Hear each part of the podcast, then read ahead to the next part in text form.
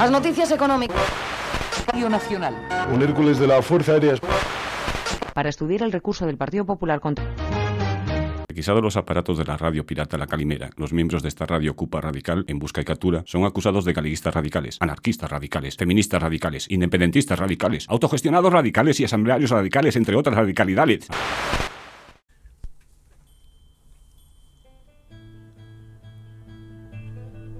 ¿Estamos?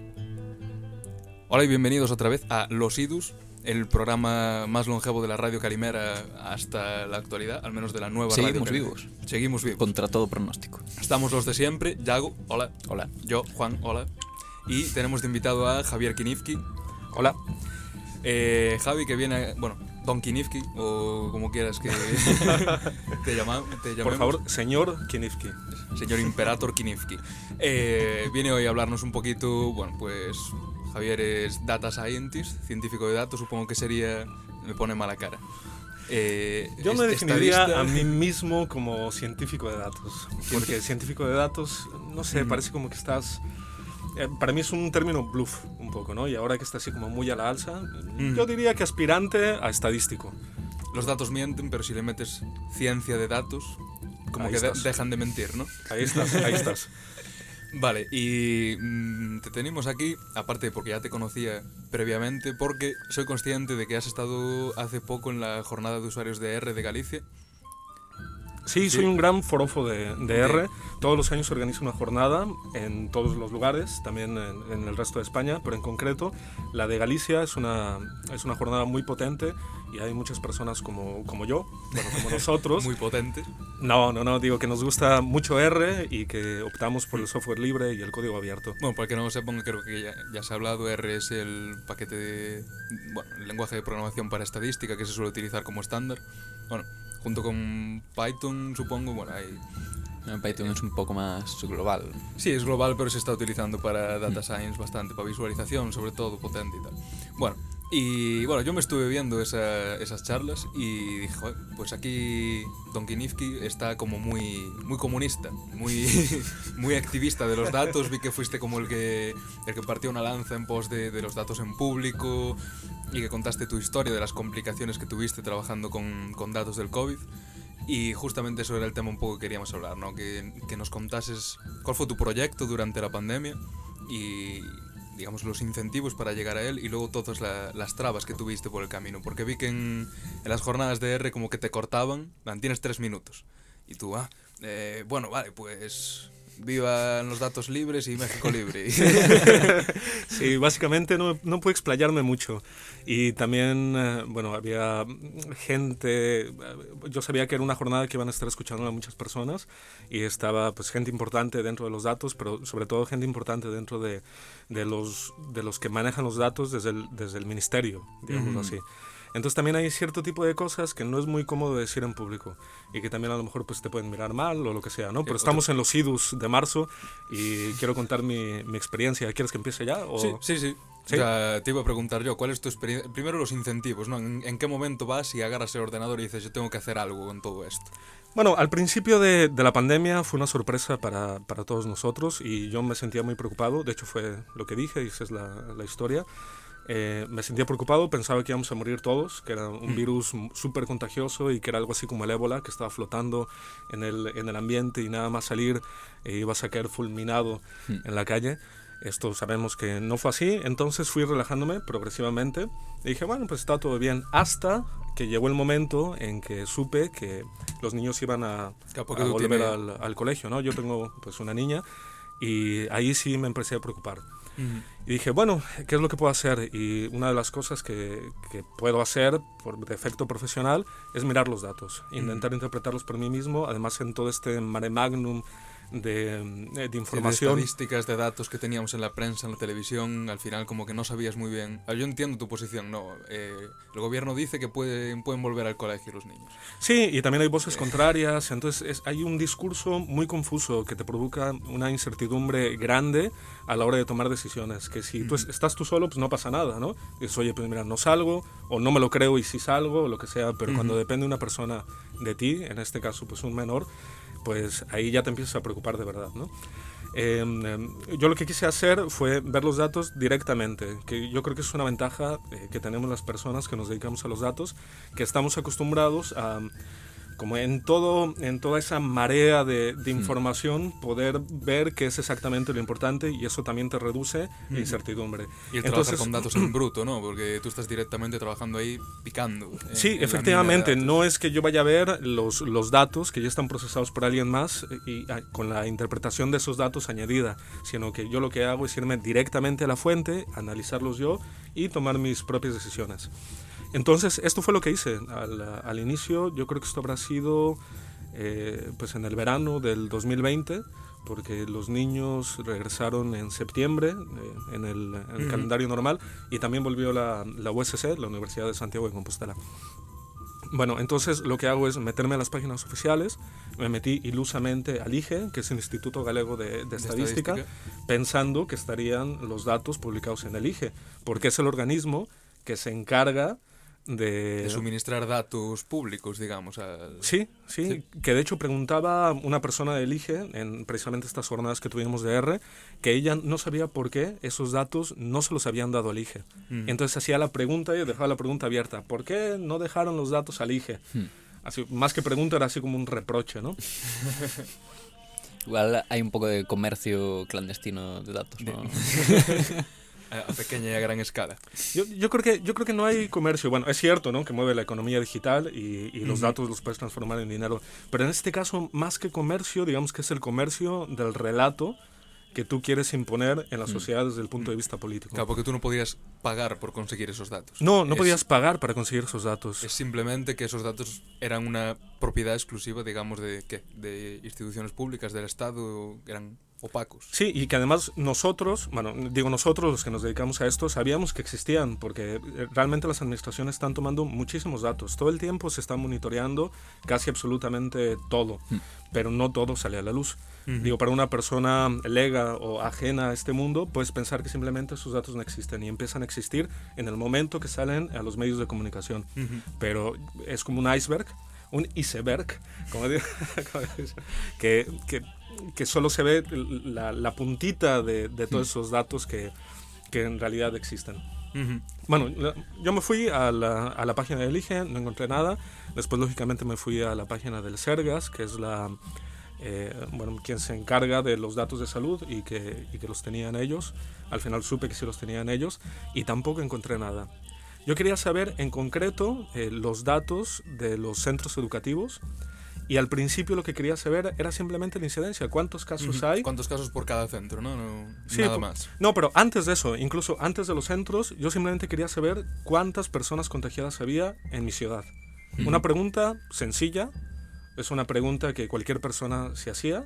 Eh, Que cualquier ciudadano podría hacerse y debería tener. Y una deberías tener, sí. Simple y rápida, ¿no? Una contestación simple, oye, hoy en Santiago de Compostela o en Noya o, o donde estamos, ¿cuántas personas contagiadas hay? Pues un dato tan sencillo no existía. ¿Qué es O sea, lo que no es- existía o tú no tenías accesibilidad a él? Más bien yo no tenía accesibilidad a él. Muchas gracias por puntualizarme. No, porque lo que estoy viendo aquí es el problema de que tú dices de que el, el Estado, diversos organismos, estaban tomando datos y monitoreando para tomar decisiones. Pero como que había una falta de comunicación total y en todo caso, esa comunicación en caso de llegar a algún sitio era los medios, ¿no? Que tú como individuo no podías realmente acceder a ellos de ninguna manera. Bueno, se ve que de alguna manera sí que pudiste, ¿no? A eso iremos ahora. pero- Sí, lo que pasa es que lo pusieron bastante difícil. Lo que publicaban en aquel entonces era desde la página del Sergas, únicamente ponían como una nota de prensa en Ujú. texto, lo cual es un infierno, ¿no? Para los que nos dedicamos a esto, porque queremos que todo venga en formatos asequibles para que podamos reutilizarlos, y lo que venía era un texto. Lo cual, pues no había mucho problema, porque lo que hacía era scrapearlo. Scrapearlo Ujú. significa, pues, scrapping, ¿cómo podemos definir scrapping? Es Eh, como, como una- agarrar, ¿no? Agarrar Sí. los datos directamente de la página leyendo el texto. Pero entiendo que de una manera más intuitiva para quien no haga esto es hacer web, bueno, web scrapping o Enseñar a leer al ordenador. Sí, decirle al ordenador dónde tiene que leer tal cosa. Y aquí sí. entra el primer corte que, que te he traído, Yago, si puedes ponérselo aquí, Javi. A ver. O sea, algo tan simple como, por favor, no lo pongas en Word, súbelo en CSV, nada más. Pon un link permanente, nada más. Es lo único que te pido para, para hacerme la vida más fácil. Bueno, eso que acabamos de escuchar ha sido un corte de, de Javier despotricando los pocos segundos que le sobraban antes de que le cortasen, diciendo que por favor, que, para hacer un poco de scrapping, pues que no puedes, bueno, explícanos tú, pero que no puedes hacer scrapping así a lo loco, en plan, de ir al ordenador, búscame datos de tal. Sí, lo que pasaba es que eh, en aquel entonces publicaban en una nota de prensa un texto. Entonces ese texto tenía la particularidad de que cada día desaparecía y aparecía uno nuevo, el del día. Entonces si tú no scrapeabas, o sea, si tú no le decías al ordenador que te leyera ese texto ese día, entonces perdías ese día, perdías ese dato. Y así estuvimos pues durante un par de meses, yo creo, fácilmente. Después de, de mucho pedir los datos, porque claro, yo decía, ya que no están aquí, supongo que si hablo iluso de mí con el Sergas, pues podré obtener los datos. Así que les escribí al Sergas y no me dieron respuesta alguna. O sea, que apoyo institucional, nulo. Apoyo institucional, nada. Ya ni siquiera comunicación institucional. No, nada, nada absolutamente. Eh, estuve intentando moverme, hablé con Elige también. Elige, como ya he comentado al principio, tampoco tenía los datos y no sabía pues a quién, a quién recurrir. Si Y estoy sí. entendiendo bien, tú hiciste una solicitud formal eh, ante registro. Al principio no, al principio yo pensé que era un poco más de, de andar por casa y lo que dije fue, oigan, pues levanté el teléfono, eh, mira, tendréis estos datos, todo, y para resumirlo, eh, pronto me mandaron a la mierda. ¿no?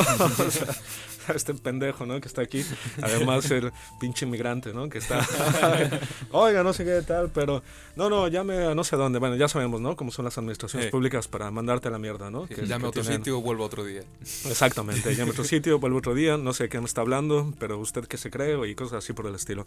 Así que lo que hice fue, digo, bueno, pues ya que vamos en serio, vamos a hacer una solicitud formal para pedir estos datos, que uno espera, pues hay unos plazos de ejecución, hay etcétera, etcétera. Entonces, eh, meto por registro esta solicitud y no obtengo respuesta. Ninguna. Mm, Ni siquiera negativa. Ni siquiera negativa, claro, eso en derecho se interpreta como silencio administrativo. Lo que pasa es que había una particularidad por el estado de alarma y era que no estaban obligados a facilitar, bueno, no estaban obligados a entrar en el procedimiento de, de, de transparencia.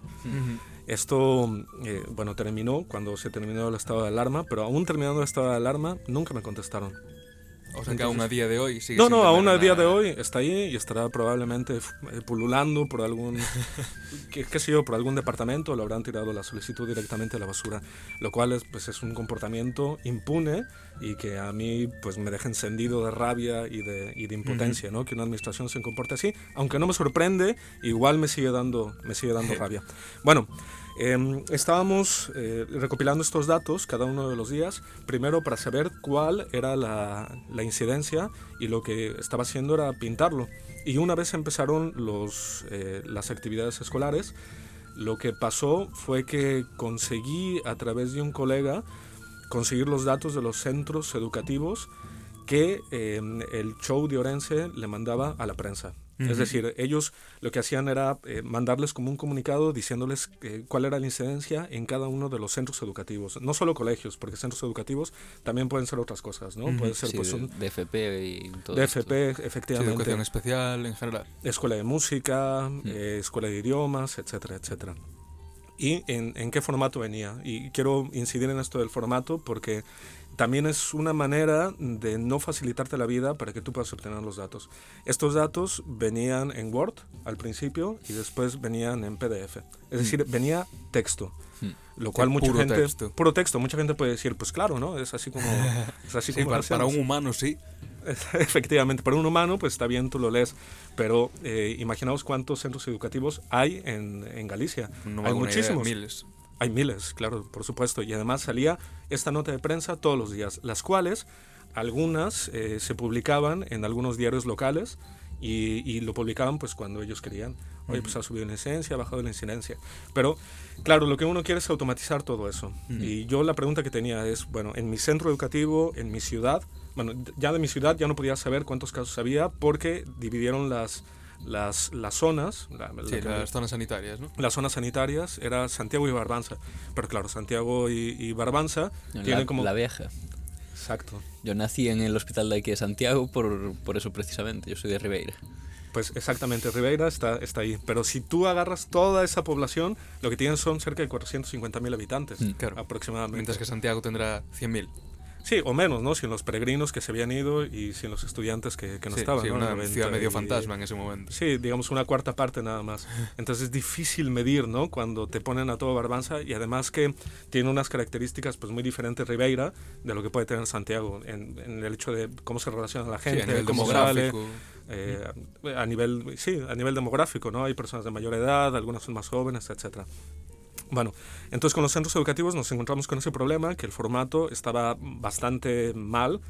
En México decimos culero, ¿no? Cuando Sí, estoy unos, intentando unos cambiar. datos, datos sucios. En, Datos muy sucios. sí, y- además que supongo que seguro que no tenían una consistencia entre días. O en plan, aquí este día hay una coma, ahora están En en, mayúsculas, ahora... Eso era súper interesante, ¿no? Porque, bueno, consistencia es una palabra muy bonita que utiliza, que utiliza Juan. Estaban de la chingada, ¿no? Los datos. Había una persona, había una persona, porque le estoy viendo a esa, a esa persona, a veces en mi imaginación es un hombre, a veces en mi imaginación es una mujer. Desde luego es un, un, un pobre ser humano miserable que lo ponían a escribir a mano todos los días. Todos los días ahí tecleando. Word. letra- Colegio de tal. Efectivamente. 12 casos. taca, así con dos deditos, taca, taca, taca. Efectivamente, lo veo así con los dos dedos y además observando el teclado muy, muy de cerca, tiki, tiki, tiki, tiki, tiki, ¿Dónde está el 6? el 6, tiki, y le daba, ¿no? Claro, es un problema muy grande, ¿no? Porque tú lo que quieres es poder hacer un emparejamiento de los datos, irlos juntando en la, en la base de datos que tienes. Entonces tú necesitas que el nombre del colegio se llame siempre igual. Porque si se llama Colegio Don Pepito, se tiene que llamar exactamente así, con Sí. los espacios y con todo, Colegio Don Pepito. No al día siguiente CIP Colegio Don Pepito, no Don Pepito sin el colegio. y da, da, da. Efectivamente. Entonces había palabras que, que, bueno, lo comentaba ahí, ¿no? Una palabra que era muy curiosa, a ver si logro decirlo correctamente con la buena dicción, plurilingüe. Ajá. La palabra plurilingüe es una palabra muy difícil para teclear todos los días. Hmm. Si alguien quiere hacer un curso de mecanografía, les recomiendo que teclee todos los días la palabra plurilingüe. Claro, Porque Es que el plurilingüe de tal, si, si le quitas la diéresis o, se la pones, son dos colegios distintos para el ordenador. para el ordenador es, es una cadena de, de texto totalmente distinta, entonces no te hace el emparejamiento. Lo cual, pues bueno, hay, hay técnicas ¿no? que se llaman regex, que tú puedes emparejarlo y tal, pero en este caso era endiabladamente difícil porque eh, a veces llevaba diéresis, a veces no llevaba, bueno, mayúsculas y minúsculas, y después eh, se intercambiaban las letras que estaban cerca. Y dices, bueno, no pasa nada, ter- lo que terminé haciendo fue permutar todas las letras, pero después vinieron, claro, En plan, pu pulgrilingüe también entraba como... todo, todo, absolutamente. Y después los espacios, ¿no? Que ponían el espacio entre la P eh, y la L. Si tú dejas un espacio, pues ya es una cadena de caracteres diferentes. Luego tienes problemas entre diferenciar el colegio de Cuntis y el de Curtis. Exactamente, sí. Y a veces el problema era, al parecer el problema era de la persona que lo tipeaba. Sí, es decir, claro. ponía Cuntis en vez de poner Curtis y después tú decías, bueno, pero es que ayer Cuntis tenía 20, imagínate, Y hoy tiene... y hoy no tiene ninguno, Exacto. ni siquiera aparece y hoy sigue, hoy Cuntis tiene 20 también, ¿no? Claro, es que eso es un problema porque ya no solo es imposible de automatizar, sino que aunque vayas tú personalmente, sigue siendo un Cristo para ver Sí. el error humano y corregirlo tú manualmente. Y que bueno, al fin y al cabo tampoco es lo que quieres hacer, ¿no? Sea, no quieres estar ahí todos los días. No, yo no quería estar todos los días. Eh, Después al final estuve todos los días con esto. Le dedicaba yo creo que 40 minutos, una hora aproximadamente, lo cual es muchísimo tiempo para una persona que trabaja y que tiene familia, ¿no? Y hasta que hasta los huevos, ¿no? Lógicamente de, de hacer esto. Y sí veías pues todos los errores y lo que uno desea es que el error sea sistemático. Es decir, pues oye, Eh, Por pues, lo menos. por lo menos que sea un error y ahí es cuando empiezas a entender un poco más de la, de la estadística también, ¿no? Que a lo mejor es demasiado técnico, pero tú esperas que los errores se, se distribuyan pues normalmente, es decir, de tal manera que pues, la, De tal manera que sean predecibles. de tal manera que punto. puedas predecirlo, sí, Ujú. efectivamente. Pero estos errores no eran predecibles, lo que me hace pensar que había distintas personas metiendo la mano en la redacción, así con los dos deditos, como hemos comentado antes, en esto. ¿Y, y por, qué, por qué creo que esto, bueno, estoy especulando mucho, ¿no? Pero ¿por qué creo que esto puede ser así? Porque había semanas en que estaba en español y había semanas que estaba en galego. Entonces, a menos de que fuera una persona bipolar, ¿no? Que diga, ahora voy a hablar solo galego, ahora voy a hablar solo castellán, pues, pues ahí pasaba algo. Entonces, tiene que haber varias personas metiendo la mano. Lo cual sigue siendo un Cristo, ¿no? Porque a veces el mismo colegio está de una manera, el mismo colegio está de otra. Bueno, al final pudimos conseguirlo después de pelearnos todos los días, se fue de armando todos los de colegios datos. de Galicia. De todos los colegios de Galicia. Yo al principio yo solo quería de Santiago de, De Santiago, Compostela. lógico. Lo que pasa que a mí como me llegaba era todo el texto de todos los colegios Mm. y ya que tengo que scrapearlo, pues lo scrapeo absolutamente para todo. ¿no? todos, sí, claro. Y, mm, y, y ¿para quién lo hacía? Bueno, primero lo hacía para mí mismo, para saber si era peligroso o no era peligroso, porque recordemos que en aquel momento los niños todavía no habían salido, lo cual fue súper injusto, ¿no? Porque yo veía a la gente paseando con el perro, eh, otros que iban a, hacer la compra del pan como 17 veces al día, ¿no? Que una fiebre por la levadura eh, impresionante. Y los niños no, no podían salir. De hecho, fueron los más olvidados en la pandemia. Mira, otra cosa más de la que tengo que enojarme, ¿no? Fueron los más, los más olvidados. Pues ya no sé qué estaba diciendo. Bueno, yo lo que te quería preguntar era, por lo que recuerdo de tu charla, decías que de los miles de centros que había en Galicia, que hay una lista oficial proporcionada por la Junta, que no solo es que haya colegios que no se corresponden con las coordenadas de, de dónde deberían estar ubicados, sino que hay colegios, bueno, centros educativos en, en sentido amplio, que son inalcanzables, o sea, que no que tienes que tuviste que ir al catastro directamente para encontrarlos. Sí, bueno, eso fue cuando los quise mm, localizar, geolocalizar a los, a los centros educativos. La manera de geolocalizarla, pues es saber las coordenadas. Bueno, Una de ellas, ¿no? Es saber las coordenadas que tiene cada colegio. Y entonces, eh, claro, me fui a la, a la página del Ministerio de, de la Consellería de Educación y ahí tienen un listado. Claro, un listado que nadie ve en detalle, porque después cuando te metes con los datos te das cuenta que hay un porcentaje relativamente alto, yo diría 3-4%, de miles de colegios es mucho, que no están correctamente geolocalizados. Pues te aparece, no, qué sé yo, ¿no? Me acuerdo que aparecía un punto cerca de Cádiz. Dices, pues esto no, no puede ser, ¿no? O sea, son colegios... El, el Colegio Gallego de Hay, Cádiz. hay muchos emigrados, quién sabe. bueno, no, no era, ¿no? No era. Y al final, eh, bueno, tú te vas, intentas ver la dirección y, y te das cuenta que no aparece en Google Maps y te das cuenta que después cuando te vas al catastro, y por el catastro, bueno, también es otro, otro tema, ¿no? Pero en el catastro a lo mejor aparecen con una diferente dirección el colegio. Entonces en el catastro aparece de una manera, en la página de la consellería aparece de otra manera y después tú vas y a lo mejor está en otra calle, ¿no? Cosas así, pero O muy... sea, que al final tienes que ir presencialmente a ver dónde Tienes que ir- el maldito colegio. Sí, ¿dónde está? ¿Existe este colegio? No existe este colegio. ¿no?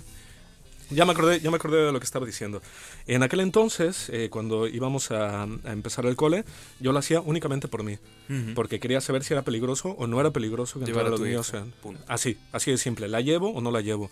Y en ese momento muchos padres estábamos pensando en la posibilidad de no llevar a nuestros hijos. Y de hecho la, la ministra de, de Educación, no sé si lo recordáis, probablemente no, porque, Porque no nos sois pegaba, muy chavalines, pero nos amenazó.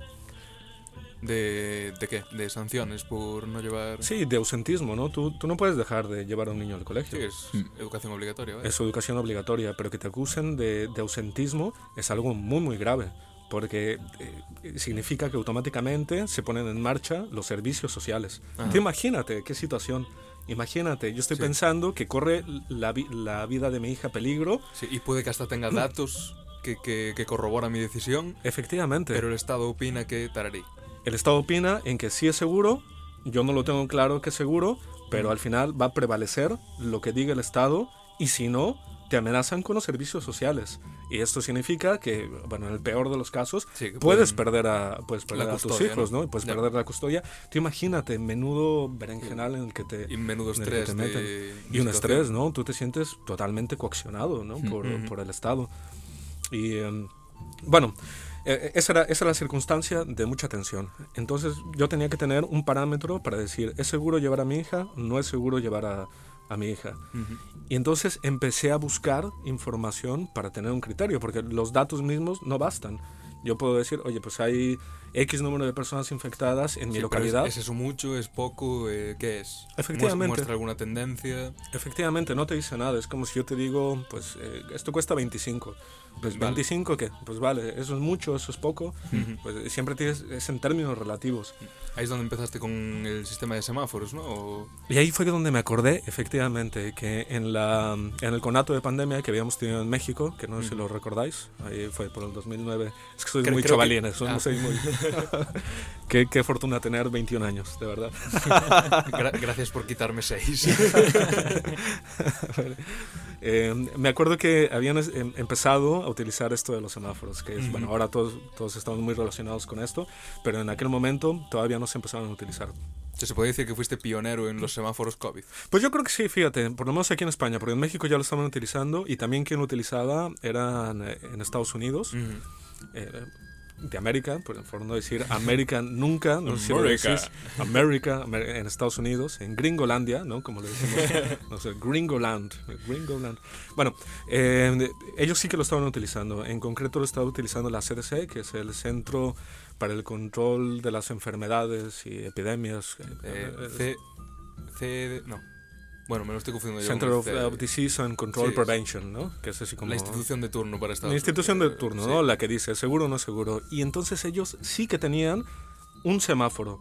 Un semáforo, decir, oye, estás en esta franja, esta franja, es un color, esta franja, otra franja, es otro Ujú. color. Tomé una serie de, de indicadores. Y yo lo que hice fue, pues simplemente pegar el semáforo, el semáforo atrás y pintar los datos por encima. Y ahí, pues intentar prever si era, si era seguro o no era seguro. Ya para ese entonces ya tenía una pequeña legión de seguidores. ¿Quiénes? Pues los otros papás Otros. del colegio, ¿no? ¿Qui- Ah, vale. ¿Quién va a ser, no? Pensé que ibas a decir otros frikis de los datos. No, no, no, no, no, porque, bueno, supongo que otros frikis de los datos estarían pues, más o menos haciendo... puesto, quizás, pero. O con el ojo puesto o intentando hacer lo mismo que yo en la Ujú. soledad de sus, de sus cuevas ahí a las 4 de la madrugada, que, que es la imagen típica que, que- de- del programador. del programador, ¿no? Así gordo con una patata, eh, con patatas fritas a un lado, ahí comiéndolas, agarrándola con toda la mano. Vamos a morir todos. Tique, tique, tique. Bueno, pues esos casos extremos no, era gente un poco más normal, si es que a los padres se nos puede llamar normal, que también somos una secta de cuidado, ¿eh? Eso ya hablaremos, hablaremos otro día. Bueno, pero había cuatro o cinco personas de, de, bueno, compañeros ¿no? de- del colegio que, que me seguían. Ujú. Y que no solo eso, sino que a lo mejor cuando no los subía, pero claro, yo los datos sí que los recopilaba todos los días y después los subía a GitHub, básicamente por almacenamiento al principio, ¿eh? no tenía ninguna intención de publicar absolutamente nada. Ujú. Era decir, oye, pues yo lo tengo aquí, GitHub, eso es, pues yo Sí, creo que el puedes- repositorio público, bueno, la plataforma para código en abierto y datos en abierto Sí. y tal. sí. Efectivamente, eh, suelo subir muchas cosas ahí, ¿por qué? Pues porque, una, porque es libre, porque... Porque no otra, tiene límite de almacenamiento y bueno. Que al final sí más o menos lo tiene, ¿eh? pero tiene una gran, gran capacidad Sí. ¿no? Para, para tenerlo. Y entonces me di cuenta que cuando no subía los datos al, al blog que tenía, pero lo subía no por nada, sino porque ya está automatizado el blog, pues a lo mejor me llamaba la gente, los otros papás, para decirme, Oiga, oye, oiga, está de- haciendo dejación de sus funciones, ¿no? Ah, no me digas que me sigues, ¿no? La, la parte curiosa era que gente de estadística, que para mí son así como popes y todo esto, también me seguían.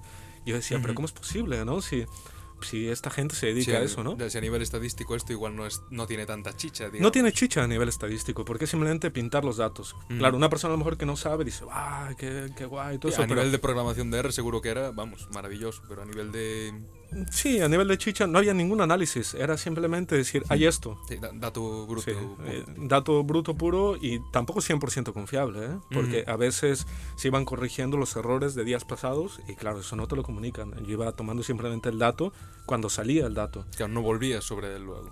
por- porque no podía volver. Bueno, claro. Porque las correcciones a lo mejor eran internas, Mm, pero sí. como comentaba, lo que hacían era publicar eh, cada día y cada día desaparecía.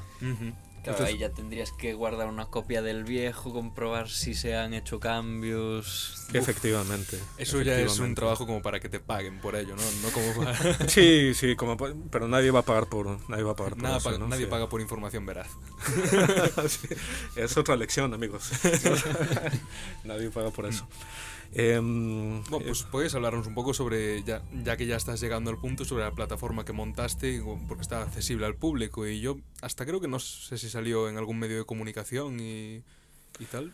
eh, sí, bueno, eh, tuvo, tuvo repercusión, sí, un poquito, ¿no? Realmente no, no sé exactamente dónde salió, en qué medio de comunicación, pero sí que me llegaron a llamar y sí que me llegaron a preguntar cosas, ¿no? Claro, porque en su momento sería eh, prácticamente de las únicas herramientas que tenías para Sí. tener esos datos. Eran de las únicas, había dos. Yo tengo que decir que, como comentaba, yo los datos los conseguía a través de Daniel González Peña, que es un bioestadístico, que de, profesor de la Universidad de, de Vigo, si no recuerdo mal. Y él lo que hacía era conseguir, pues no sé exactamente cómo, esos PDFs. Y entonces lo que hacía era pintar, eh, bueno, pintar los datos, pero de toda Galicia. ¿Qué es lo que yo hago? Pues la, la pregunta es, bueno, ¿y en mi ciudad qué? ¿no? En mi, en mi centro educativo, ¿qué?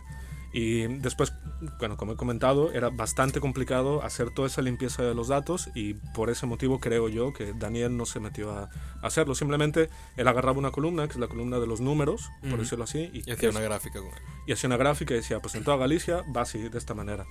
Y yo lo que quería era saber, saber de mi colegio. Claro, a la hora de scrapearlo, al final pues haces todos los colegios. Y entonces eh, la plataforma que yo hice, eh, fueron, digamos que tiene dos partes. Una, que es el informe del área sanitaria de Santiago, no de Santiago de Compostela en concreto, porque como comentaba, pues Estaba unificada, sí. Estaba unificada toda la zona de Barbanza también, ¿no? Con, con el área de Santiago. Y después eh, un enlace a una aplicación, por, una aplicación eh, hecha con Shiny, eh, digamos que es una librería de R, user, eh, de, de R que te permite pues desplegar cosas tanto pues, Sí, en tu teléfono móvil. aplicaciones más complejas que puedes usar en el móvil, en el ordenador, en web, Sí, ¿no? digamos que es más amigable ¿no? para, para la persona, porque te da una serie de, de sliders donde tú puedes escoger cosas. Sí, una interfaz gráfica, vaya. Es una interfaz gráfica, sí, Sí. Una, una Wii. Y entonces en esa interfaz yo simplemente lo que le puse fue que cada persona pudiera buscar a su centro educativo y eh, el colegio concreto cuántos casos había, los cuales no eran 100% fiables, pero sí que la tendencia Era... es fiable. Sí. Sí, mira. Claro, porque luego eso lo graficabas a lo largo del tiempo, entiendo. Sí, a lo largo del tiempo. La sí. evolución de los casos activos que había en, en cada centro, ¿no? Sí, yo lo que le decía a los, eh, bueno, a los otros papás, ¿no? Porque también tuve que hacer un poco de pedagogía desde, pues, los Sí, tampoco es que yo sea súper, súper experto, ¿no? Pero hay dos o tres cositas que sí que sabes. Y es que no puedes ver exactamente el dato del día. Hmm. Es decir, que diga 5 no es relevante para ti. Lo que es relevante es que la semana pasada era 5 y ahora dos semanas después o una semana después, ahora son 15. Ujú, Entonces, lo que te tienes que quedarte no es con el dato, sino con la tendencia. ujú. Dice, oye, la tendencia va para arriba, la tendencia va para abajo, es más seguro, es menos seguro. Em, nosotros creíamos que era bastante inseguro, lo que pasa es que al final sí que llevamos a nuestra hija y, y yo creo que como se pudo ver, yo creo que yo estaba equivocado, Ujú. porque aunque, aunque sí hubo contagios, aunque yo creo que... O sea, no, no puedo asegurarlo. Sí, no puedo asegurarlo, ¿no? Porque para esto hay que hacer eh, ahora sí un análisis estadístico, ¿no? No solo viendo los datos. Aunque también ver los datos todos los días y ver la gráfica todos los días, una idea te da, ¿eh? Pero te da una intuición de lo Sí, que puede estar pasando. Pero bueno, como no he hecho ningún análisis concreto para esto, no puedo decirlo. Pero yo creo que yo estaba equivocado. Y a pesar de que yo creía que era muy inseguro, de alguna manera las medidas que se tomaron, yo creo que sí fueron efectivas para reducir la transmisión dentro del colegio Porque los papás son muy chismosos, ¿no? Entonces, eh, tú sabes cuándo se contagia un niño, cuándo no se contagia, porque la gente habla o a veces el propio papá dice, oye, pues mira, eh, tal niño, tal- tal niño tiene coronavirus, pues eh, estuvo en contacto con fulanito, con fulanita, tal, pues lo Ujú. que sea, ¿no? O sea, ¿crees que ahí, quizá no tanto el sistema educativo, pero bueno, quien lleve los institutos y colegios en concreto, los profesores, como que tuvieron un cuidado, se puede decir que hicieron bien esa labor de... Los profesores estaban asustadísimos. Sí. Sí, como tanto, tanto o más que los padres, porque en, en- en aquel momento no había vacunas, ¿eh? Hmm. no estaba nadie vacunado y era como ir a Vietnam, ¿no? Y yo creo que sentías, sentías esa, esa vibra, ¿no? De los, de los profesores. Y mm, bueno, viendo los casos todos los días, y, y yo creo que todos tuvimos en un aula alguna persona contagiada, te dabas cuenta de que las personas que estaban a su alrededor no se habían contagiado y que la mayoría de los casos, lógicamente esto hablando de manera coloquial, ¿no? Porque no, no me baso en, en ningún estudio, porque no hay datos. si me das los datos libres, si me das los datos libres y me los das, pues a lo mejor puedo hacer más, ¿no? Ya y se me está poniendo más- un plan comunista aquí. y por eso tengo que especular, porque no me das los datos. ¿no? Bueno, ay, perdón, estoy ahí golpeando la mesa y todo. y digo, en algún momento pasasteis a hacer esto a, a nivel nacional, ¿no? Porque tú hablabas de que habíais tenido problemas, por ejemplo, en Asturias, en La Rioja, con diferentes formatos. Ah, sí, eso, eso es otra historia. Eh, en Galicia por lo menos eh, se podían conseguir más o menos los datos de centros educativos, pero creo que de ninguna otra comunidad autónoma se han podido conseguir. ¿eh? Así de esta manera, y yo creo que a día de hoy yo no he visto ningún trabajo de otras comunidades autónomas que hayan por lo menos intentado pintar los datos. Ujú. O sea que a pesar de todo, bueno, no, no sé si decir suerte, pero ¿Y dónde están esos datos? Quiero decir, porque si los tiene la- las administraciones disponibles, y creo recordar que en esta charla decías que la voz de Galicia llegó a tenerlas aquí. Ah, ese es Eso otro sí. tema. Es otro tema que me enervó, pero muchísimo, muchísimo. Yo estaba pues con la preocupación, pidiendo los datos, eh, entrando por registro toda la papelería, todas las cosas para que pudieran para dármelos. y de repente, Y de repente, un día, aparece en la voz de Galicia todos los casos por consejo.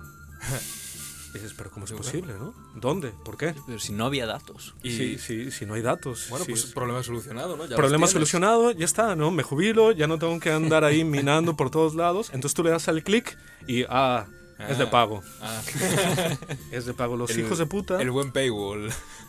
Lo pusieron de pago los cabrones.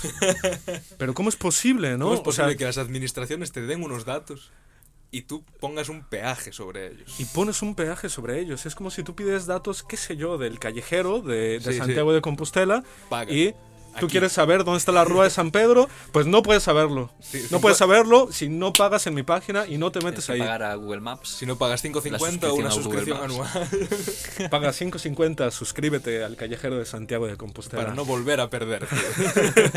Es casi, es casi así, ¿no? es casi de distopía, pero de las aburridas, en plan, joder. Que no tenía mucha imaginación el que la escribió. plan, ni siquiera robots controlándote ni nada, solo paga por ver el mapa. Sí. ¿Vale?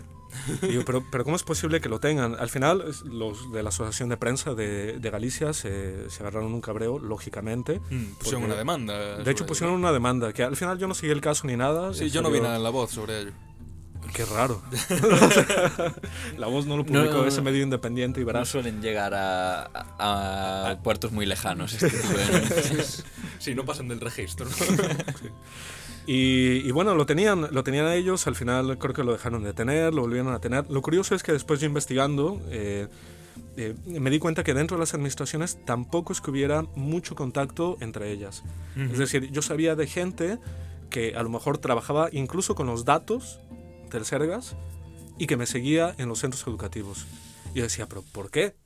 ¿No se supone que tú estás ahí, ahí adentro y tienes datos mejores que yo? Sí, pero. Y me decían, pero es que no sé de dónde vienen.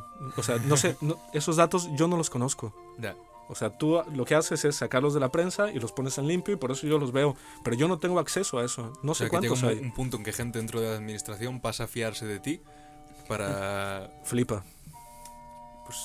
Tiene, tiene chicha el tema, como para pensarlo en casa. No, no solo gente de la administración, sino gente que se dedica a los datos. Dentro de la administración no era capaz de, de conseguir esos datos, de tener acceso fiable a esos datos. De, de trazarlo, saber de dónde vienen. Y claro, cuando La Voz de Galicia publica una parte de los datos, además de pago, etcétera, también se bueno, estaban muy cabreados ¿no? la, la gente. Claro, pero es que esto alza un problema bastante importante y es que si en las administraciones o científicos de datos o estadistas eh, dependen de tus datos porque no se fían de los de la administración, pero tú tienes el problema de que no puedes acceder a los datos oficiales, sino que por tu cuenta y con tu tiempo estás dedicándote a obtenerlos de mil lugares. que yo de- mismo no me fiaba de mis datos. Claro, ¿Sabes? o sea, Y se supone que esos datos que fiar tú. Claro, Se supone que esos datos a nivel administrativo funcionan como herramienta para tomar mejores decisiones.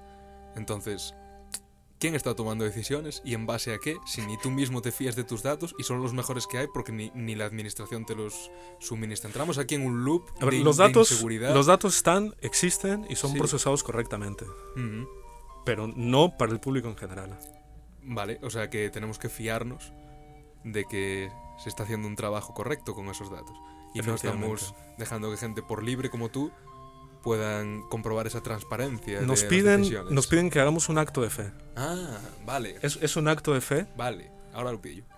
que tenemos que confiar en el sacerdote Tlatuani, como diríamos en, en México, el Tlatuani, ¿no? como López Obrador, que en este caso pues, puede ser Feijóo, puede ser quien, quien sea, ¿no? ¿Quién Él tiene la la verdad y, y- y- y toma la decisión basándose en los mejores datos. Ujú. Como el Papa se fía ¿no? de, de los designios de Dios. de los designios de Dios. ¿Por qué? ¿Cómo? ¿Cuál es el mecanismo por el cual un papa da esa bula papal o, o- o esa o lo que dice, ¿por qué lo dice?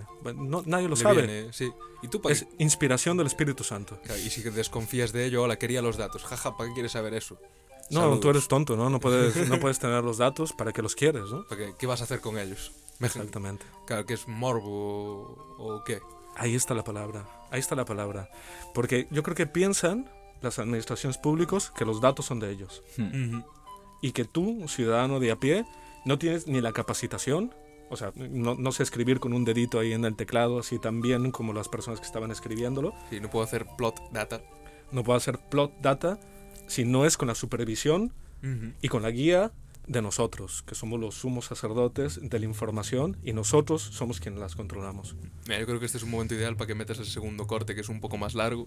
Aquí eh, realmente te calentaste. Aquí ya te dejaron un par de minutos para, para soltar tu cosa y, y estaba como una mesa redonda, gente hablando tal, y en cierto momento empezaste a hablar y ya. Una tras otra, pam, pam, pam, pam, pam. En plan, eh, esto no es una conferencia, esto es el inicio de una revolución. Me hizo mucha gracia, la verdad. Vamos a parar un momento para escucharte. hemos visto cosas verdaderamente eh, horribles y dantescas. Eh, Asturias no era de los, de los peores, pero teníamos a La Rioja, por ejemplo, que publicaba en el periódico de turno. Eh, después, cuando querías pedir a lo mejor algún dato, lo publicaban más o menos oficial. Te das cuenta que la persona que hay detrás de ahí no lo está haciendo con mala intención, quiero creer. Es simplemente que es una persona que, que no sabe, no sabe. Y tampoco, como bien dices, Miguel, no hay protocolos. Y es importante que la información sea pública, sea transparente, pero que también sea reutilizable, que me lo des en un formato que yo pueda reutilizarlo para investigar o simplemente por saber. Únicamente, nada más. Porque el dato de quién es? ¿Es, ¿Es de las administraciones públicas o es de los ciudadanos? Esa es la pregunta. El dato es de los ciudadanos.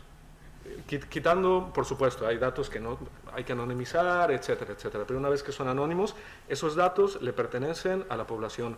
Y no solo por el morbo de saber, sino porque también hay empresas que dependen de datos abiertos. Hay decisiones que uno toma en el ámbito de la salud a nivel de usuario, sin ser médico, sin ser nada, si tú tienes los datos para decir, oye, mira, ahora la incidencia está muy alta, no voy a salir. O, voy a intentar tener más precauciones. Esto porque estamos hablando de, de COVID-19, pero así para tantas, tantas cosas que nos hacen más competitivos. Entonces, esta cultura del dato abierto no solo es porque queramos ser buena gente o porque tengamos, seamos muy curiosos o seamos una panda de frikis que estamos en la estadística que queremos saber todas estas cosas. Es porque hace a un país más competitivo y es porque es un derecho de la ciudadanía. Un derecho de la ciudadanía. Ahí Madre te- te- mía, yo voto por mí, ¿eh? Voto por mí. No me había escuchado, tengo que decirlo, porque me da muchísima vergüenza eh, escucharme a mí mismo, pero... Vote por Kinifki. Vote, vote por Kinifki. Le aseguramos bronca todos los días, ¿no? Está regañando al... a- Ah, claro, me, me olvidaba de la música. y, y otro tema que dices importante, la cultura del dato abierto, ¿no? Que es la un poco cultura del dato abierto. que yo diría que es bueno, inexistente. Al menos tu ejemplo lo que muestra es que ha sido casi inexistente, ¿no? Sí, no, hay- no hay conciencia, no hay cultura del, del dato abierto y tampoco se ve la utilidad.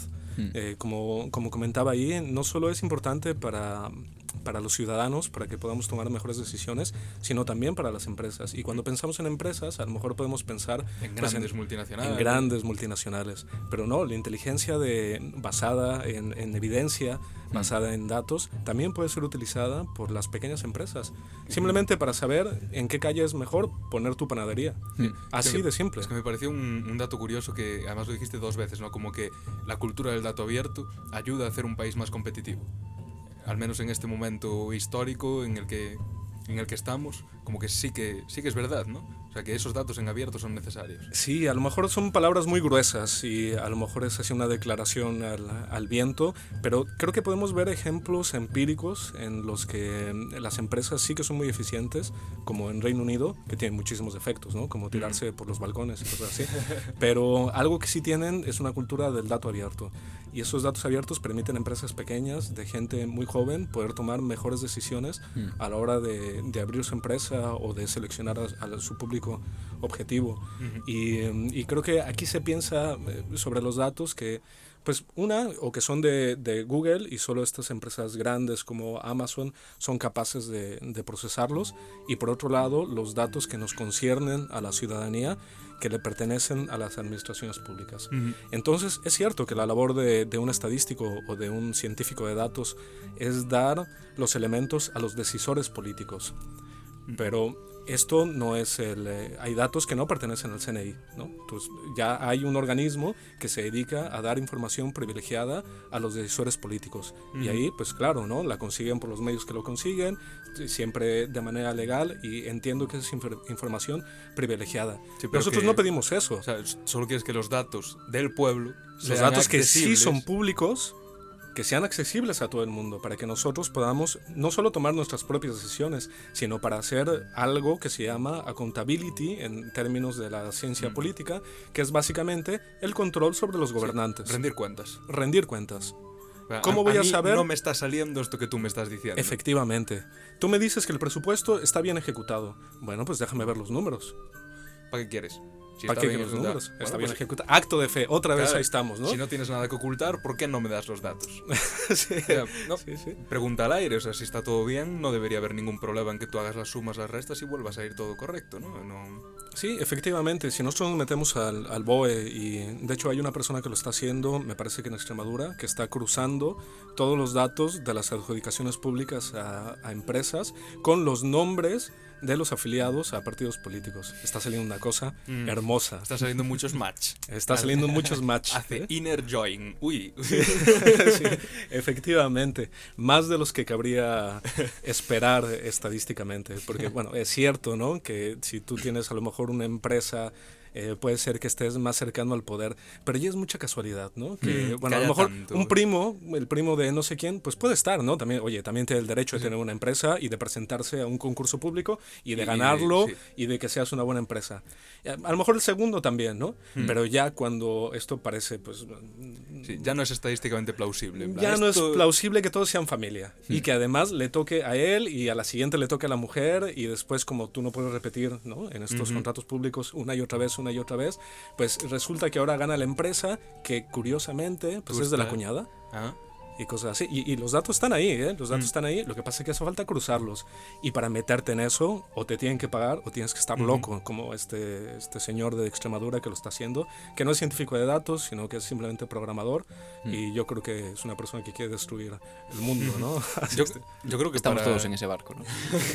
pues yo creo que es importante porque, porque es peligroso, ¿sabes? O sea, en el momento en que ves que esos datos no se te están proporcionando a ti, eh, se ve que hay un miedo, ¿no? De que encuentres algo quizás o sea, en una parte puede que sea que la propia administración no está preparada para, bueno, como tú decías, había funcionarios que no lo hacen a mala fe, simplemente que no saben proporcionar esos datos. Pero en parte también parece como demasiado sistemático que, que esos datos sean tan opacos. Que sí, gente no, como no hay tú... una intención, no hay, no hay intención de, de hacerlos abiertos. Alguna cosa liberan y, y la, de hecho las cosas que, que, liberan y que se pueden reutilizar están en el IGE. Y volvemos otra vez al, al tema del IGE. El IGE está obligado a llevar unos protocolos de buenas prácticas. Uh -huh. Es decir, que el dato sea reutilizable, que, sea, que haya interoperabilidad entre los datos, uh -huh. etcétera, etcétera. Y cuando lo hacen, pues está bien. Y cuando lo hacen está muy bien Pero hecho, porque es hacen? gente... Pero ellos lo hacen cuando les permiten hacerlo. Claro. Por eso preguntaba esta persona, ¿por qué los datos de la pandemia no se los dejaron al IGE y se los dejaron a cada una de las administraciones públicas que no son capaces de ponerse de acuerdo entre ellas o que no quieren ponerse de acuerdo entre ellas. Antes me preguntabas de La Rioja. La Rioja, eh, ¿cómo, ¿cómo, empiezo con esto? Porque estamos hablando de Galicia. Eh, encuentro un grupo que se llama SCOVID-19 Data uh -huh. y lo encuentro en, en, internet y ya que estaba metido en esto, les escribí directamente y les dije, oye, mira, a mí me gustaría ayudar o participar en esto. Entonces la iniciativa es muy simple, es una madrina en cada una de las provincias y esa madrina se dedica a... O sea, pues sí, ahora el proyecto parece como que está eh, empezando a cerrarse, ¿no? Pero bueno, cada una de las madrinas en cada provincia se encarga simplemente en dar los datos de su provincia, del número de contagiados, de hospitalizaciones, etcétera, etcétera. Y, y, después se juntan en, una, en un repositorio conjunto y se publican. Fácil, ¿no? Pues no. no, no es así, no es así tan fácil, porque no coinciden los datos nunca con los datos oficiales. Pero ¿cuáles son los datos oficiales entonces? Porque hay muchos datos oficiales. ¿Cuál es? El de, el de la provincia, el de la comunidad autónoma, el del ayuntamiento, el del El de Instituto Carlos. III de, de Madrid, Sí. el que da el ministerio, porque todos ellos tienen datos que no coinciden entre sí. Entonces, ¿con, con qué dato me quedo? Es una buena pregunta, ¿no? Sí, sí. Y ahora, ¿cómo consigo esos datos? Y es cuando hablaba precisamente de, de que había cosas sangrantes que veíamos por ahí, como el caso de La Rioja. El caso de La Rioja, pues donde lo publicaba era en el periódico La Rioja. Y no había ninguna otra fuente a la que tú pudieras acudir. Sí. Era La Rioja y era el periodista. Bueno, nosotros llegamos al punto, yo no me dedicaba a, a La Rioja, me dediqué aproximadamente una semana y dije, mira, esto no es para mí. Había que leerse el periódico todos los días. Pero Pero bueno, yo no lo he hecho nunca. no, yo no. y era una cosa bueno, te- terrible, ¿no? Pero quien se dedicó a esto incluso le escribió directamente al periodista y al periodista le daban también los datos que, que consideraban y muchas veces de viva voz, ¿eh? Y entonces él los publicaba pues como mejor podía y al final se pudo hablar con el periodista que publicaba, después cambiaron al periodista y más o menos iba pues scrapeando, rellenando los datos, picándolos a mano, ¿eh? Cada uno sí. de los días. Claro, o sea, no hay un protocolo. Si no hay un protocolo para, para hacerlos públicos, pues vas a tener que, Sí, y que después romperte los cuernos ahí. Sí, efectivamente. Después tuvimos la experiencia que de Asturias, que era de la comunidad que yo me encargaba, que al principio pues había, había así como un dashboard que estaba muy bonito y estaba muy bien, eh, no hecho con R, ¿no? sino estaba hecho con este, este programa de IBM que ahora se me fue la, se me fue la cabeza. Eh, Stata. no, Stata no. eh, de- SAS. no, no, no, era... Bueno, ya... ah, ya. espera. eh, este que sacó nuevo... em, no, me está saliendo MongoDB, pero no es MongoDB. Bueno, sí. Bueno, tiene un dashboard muy bonito, ¿no? Pero el, el problema de este dashboard es que a, a- a pesar de que sí estaban proveyendo la información, era muy difícil capturarla, porque tú no podías hacer scrapping y era de verdad completamente difícil. Pero tuvieron la, la buena decisión de contratar a una persona, que es Javier Liébana, eh, pues asturiano, matemático, y que está vinculado también aquí a la USC, aunque actualmente bueno, da clases en la Universidad de Madrid, de pedirle que hiciera un dashboard. ¿Y qué hizo? Pues hizo un Shiny con un enlace permanente a un CSV. Y el problema de, de Asturias se acabó. Simplemente tenías que llamar al- a este enlace, te bajaba los datos directamente, que se llamaban igual todos los días, las columnas se llamaban igual todos los días, y que los que eran números eran números, los que eran caracteres eran caracteres. Y con el café del desayuno le dabas a Enter y tenías tus Sí. datos ahí. Sí, y ya está. Y no tenías que gastar más que 5 segundos en, Ujú. en Sí, no era tan complicado al final. No era tan complicado, porque, bueno, claro, yo antes he dicho que es matemático, profesor y tal, y podemos pensar que que entonces, tiene un acceso privilegiado a... claro, o que tiene una manera de operar técnica que puede ser súper compleja. Y no, y, bueno, sí, o sea, sí tiene mérito, por supuesto, ¿no? Y es cierto que tienes que tener unos conocimientos, pero es simplemente también saber qué es lo que tienes que hacer. Poner un CSV, como, como decía en la charla, y poner un enlace permanente. No es tan difícil. ¿Qué nos dice esto? Que realmente si tú capacitas a una persona para que no lo ponga en Word y no lo haga a mano, Sino que, que lo no- haga sistemático, que lo Sí, haga automático. sí, ya, ya- ya no digo CSV, que lo ponga en Excel, ¿no? Que, bueno, yo odio Excel, ¿no? Pero que lo ponga en Excel, que para que podamos acceder, es más que suficiente, pero no hay la intención de publicar datos abiertos. Si no hay voluntad política. de- No hay voluntad política. Ahora es por la pandemia, ¿no? Eh, Por la pandemia y hemos visto que ha surgido aquí, porque hay muchas cosas que se han roto y se le han visto las costuras a- a- del sistema eh, a través de la pandemia. Pero lo- los datos de, de muchísimas cosas que yo creo que son importantes y son vitales tampoco se publican. Y yo entiendo desde el punto de vista político por qué no se publican. Y lo, lo entiendo, no lo justifico, cuidado, ¿eh? no estoy diciendo que lo justifico. Sí, sí. Puedo hacer un pequeño análisis del por qué no se están publicando esos datos. Y es Porque es por, el, más sencillo. es por el relato. Sí. Es por el relato. Es como lo que hablamos. Si tú al, al Papa no hay nada que decirle. Ujú. Eh, Dios es uno y trino y se acabó. ¿Y por qué? No, es que esa pregunta no es... Sí, y los datos son los que yo te digo y... Sí, esa pregunta no es procedente. Exacto. No es procedente. Eh, Dios es uno y trino y así es. Y es un acto de fe el que tienes que tener. Y yo sí puedo tener esa información de por qué Dios es uno y trino porque soy el Papa. Exacto. Y yo soy el gobierno y el gobierno tiene los datos oficiales y como tal, esto es lo que está pasando. Y nosotros Y- sabemos. Y tú puedes decir que no, pero los datos hablan por sí solos. Efectivamente. Entonces nos piden un, un, acto de fe y ahí está, ahí está la cuestión. Y eso es a mí, lo que, a mí lo que me enoja, ¿no? Porque yo creo que el dato, ya lo he repetido varias veces, pero lo voy a repetir otra vez, el dato no les pertenece a ellos. Los datos están generados con el dinero de la ciudadanía. Cuando se hace un contrato público en cualquier ayuntamiento, ese dinero no está pagado por el alcalde. No, no va, agarra su cartera y, lo paga. ¿Cuánto eran? ¿30? 40? Eh, ¿Cuánto era? 30, 40. No, no, no. Ese dinero es nuestro. Ya sé que es muy repetido y a lo mejor puede parecer así como, ah, mira este pobre iluso, pero yo tampoco tengo 20 años como vosotros. y no me chupo el dedo. Y sin embargo sigo pensando esto, ¿no? Es de las pequeñas, pequeñas eh, huequitos que que quiero no perder ¿no? en la vida. Que después dicen que te haces mayor y, y, te haces más gilipollas, ¿no? Pero y probablemente sí, eh, probablemente bueno, pero, sí, pero, pero, sigue algún retazo de idealismo. Algún retazo de, de, idealismo y después que ves que empíricamente sí que se puede. ¿eh? Hay administraciones que son más transparentes sí. y hay otras que no son tan transparentes.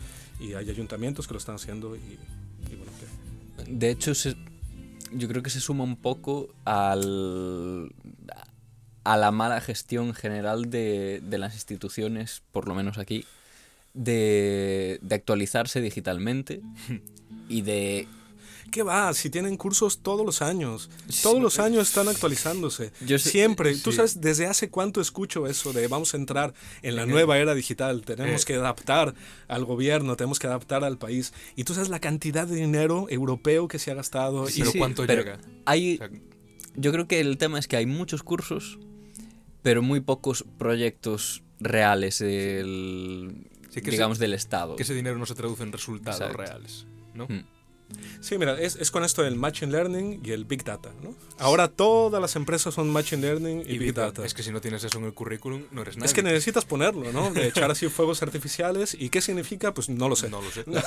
no, no lo sé. Ya. Estoy haciendo una regresión logística, eso es. Aquí Machine siempre lo learning. decimos, eh, el- la ciencia en el siglo XXI consiste en enchufar un Machine Learning a lo que sea que viene de antes y Coges ya esto, funciona. le metes un machine learning Y ya está. Y además es importante decirlo en inglés, ¿eh? No machine, sino machine. Si no aprendizaje Machine, así en el- un machine learning. Machine learning. Y al final tú te vas a ver los datos y es una regresión logística, ¿no? De, de toda la vida que se lleva haciendo desde hace más de 100 años, ¿no?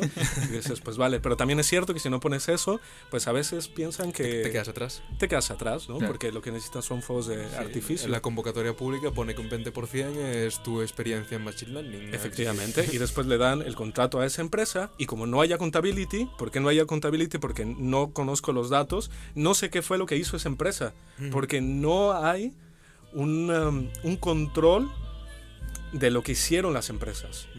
Es decir, una empresa... No hay una retroalimentación entre esos resultados y, y que vuelvan a recibir. Sí, efectivamente, no hay una evaluación de políticas públicas. Y tú me dirás, sí que la hay. ¿Cómo no? Si tú, tú, tú vas al ayuntamiento y ves los planes y ves todo esto y ves que hay comisiones, ¿no? Para evaluar precisamente las obras públicas. ¿Y quién está evaluándolas? Ellos mismos. Exactamente. sí. Ya ves, no es tan difícil, ¿no? De ver cómo operan, ¿no? Somos los Ellos mismos, mismos. Somos los menos el guardia Fermín. Oye, oye, ¿cómo lo hicimos nosotros? De puta madre. De puta, me voy a poner un, un una- 9,5. Una mariscada ahora. Sí. Nos Efectivamente. la hemos ganado, claramente. Sí, Entonces, no, no lo sabes y esos datos no se van a publicar por mucho que tengas a la persona ahí que está súper preparada y que ha ido a todos los cursos financiados por la, por la Unión Europea. No hay intención de hacer los datos públicos. No hay una intención de cambio real. Sí, y, y como decía antes, yo lo entiendo, ¿eh? porque si yo quiero, no lo justifico, lo entiendo, porque si yo quiero dominar el discurso, yo tengo que tener una cierta... Es como, como los reyes, ¿no? Tú tienes que tener tú una parafernalia Mm. Que rodea al poder. Y esa parafernalia es importante en el poder. O sea, una que- imagen Una imagen, de- sí. Mm. Tú si eres eh, un gobernante, no puedes salir en chándal. ¿Por qué? Porque tú necesitas la parafernalia alrededor que te dé ese halo, Ese halo de poder. Ese halo de poder, Ah. ese halo de santidad. A no, ser que Otra tengas, como tú dices, el relato venezolano. Entonces ya ir en chándal está bien. pero- Efectivamente, pero aún así es un halo de poder, ¿no? Sí, Está- sí. Estamos, estamos de acuerdo, Otra ¿no? imagen, pero. Es otra imagen que se entiende de manera diferente, pero la estética es importante en todo este tipo de cosas. Ujú. ¿Y cómo se preserva la estética? Oye, pues no observando, en este caso por medio de los datos, si el rey está desnudo o no está desnudo. No sabiendo que el papa tiene varias mujeres y que y a ti te lo Que esconde. si sabes eso, se pierde todo. Se pierde todo, ¿no? Tú lo que necesitas es una persona que siga un ritual que esté vestido de una manera determinada y que esté rodeado de seguridad, esté rodeado de, de este halo de poder. Porque, Mm. porque no sé si habéis conocido a alguna persona que esté dentro de la política, pero tú cuando saludas a una persona, o por lo menos a mí me pasa, que está, eh, que está en estos ámbitos, la manera de saludar, la manera de moverse, la manera de mirar, la manera de, de hablarte, te está diciendo todo el tiempo. Aquí, aquí mi chicharrón es truena, ¿no? Como, como decimos en México. Aquí el Menda. Aquí en Menda soy yo, ¿no? Y tú eres una, y eres una basura.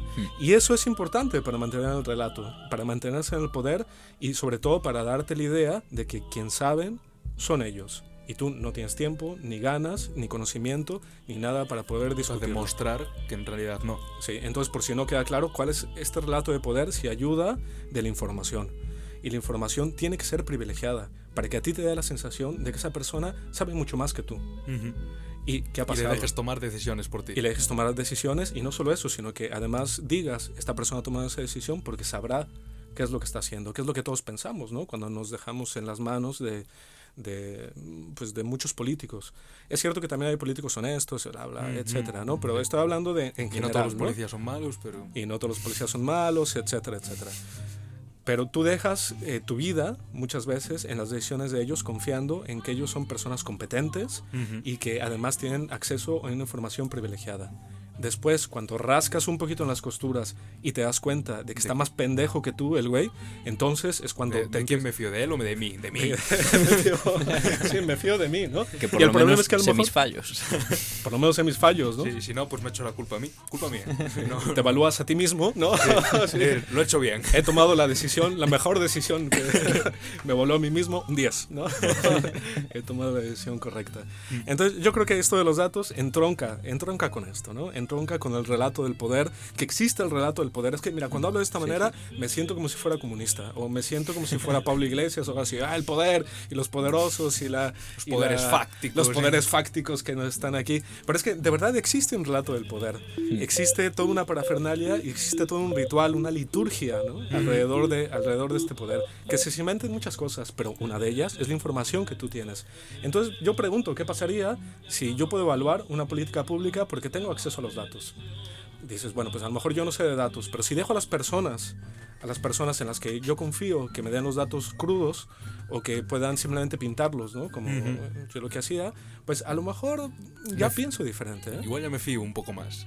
Igual ya me fío un poco más. Es una cuestión de credibilidad, efectivamente. La credibilidad quizá disminuya si vemos qué tipo de contratos públicos se hacen o vemos si a lo mejor el semáforo está llegando en una determinada localidad a un punto donde sugiere cerrar la hostelería y yo no lo estoy cerrando. Y yo no lo estoy cerrando, ¿por qué? Porque se me van a echar todos los hosteleros encima, que lo entiendo a nivel político, ojo, ¿eh? que entiendo que es un pilar de la economía. Claro, pero es una decisión sanitaria, no política. Efectivamente. Pero ya, si, si tú no das los datos, ya no te tienes que meter en ese debate. No, yo soy el que sé y además estoy basándome en la opinión de todos los expertos que están alrededor y a lo mejor los expertos le están diciendo, oye, que, que no, que no puedes abrir la hostelería. Después Joder, de ¿no? escuchar las ideas de estos expertos, voy a hacer lo que me salga. sí, efectivamente, y lo entiendo, ¿eh? ojo, porque tú a lo mejor tienes que hacer malabares entre lo que es mejor para la economía, que es mejor también para la opinión pública, porque a lo mejor pues ves que la gente está colapsando mentalmente y necesita salir y emborracharse para, para sentir una cierta libertad y no puedo tomar la decisión o, o otra cosa, ¿no? Que tengo que pagarle a los hosteleros si lo cierro y a lo mejor las cuentas públicas no, dan para eso. sí. Que yo lo entiendo, pero ese debate no lo estás teniendo conmigo, porque no tengo los datos. Si esas son las decisiones que tú estás tomando, quiero saber cuáles son los elementos en los que te basas para tomar esas decisiones. Pues no puedes porque eres menor de edad.